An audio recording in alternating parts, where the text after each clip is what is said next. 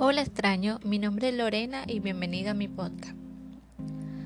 Estos días han sido algo difíciles. Hace más de un año, una persona importante para mí falleció.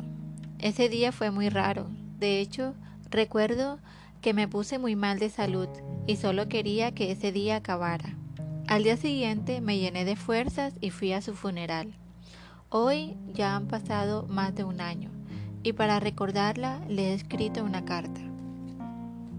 Querida Titi, es increíble cómo pasa el tiempo, a pesar de ello aún duele mucho tu partida. Te extraño mucho y a veces sueño contigo. De hecho sueño mucho contigo. Por favor, no dejes de venir a mi morada. La plantita que me regalaste está creciendo. Estoy pensando en cambiarla de matera, Seguro se pondrá hermosa como la tuya. No sé cómo están tus hijos, espero que bien. Ellos son fuertes y lo heredaron de ti.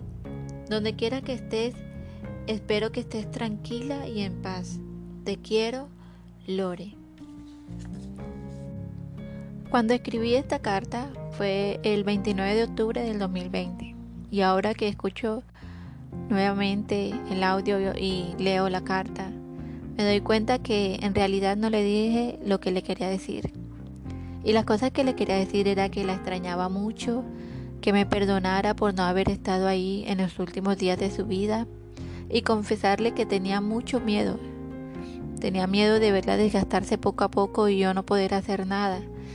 Y el miedo me alejó los últimos días de ella. Y ahora que no está aquí, es ese sentimiento de que pude haber hecho algo más, de que pude haber estado con ella al lado apoyándola y, recordándole que yo la iba a extrañar mucho y que yo la quería mucho, que yo la quiero mucho, pero ahora ya no puedo hacer nada, eh, tengo que aceptarlo y así lo he hecho, lo acepto. Perdí ese mes sin poder decirle todas esas cosas. Y ese es mi consejo en este episodio. No te quedes con ganas de decirle a alguien que lo quieres, que lo amas, que lo extrañas, que te perdone.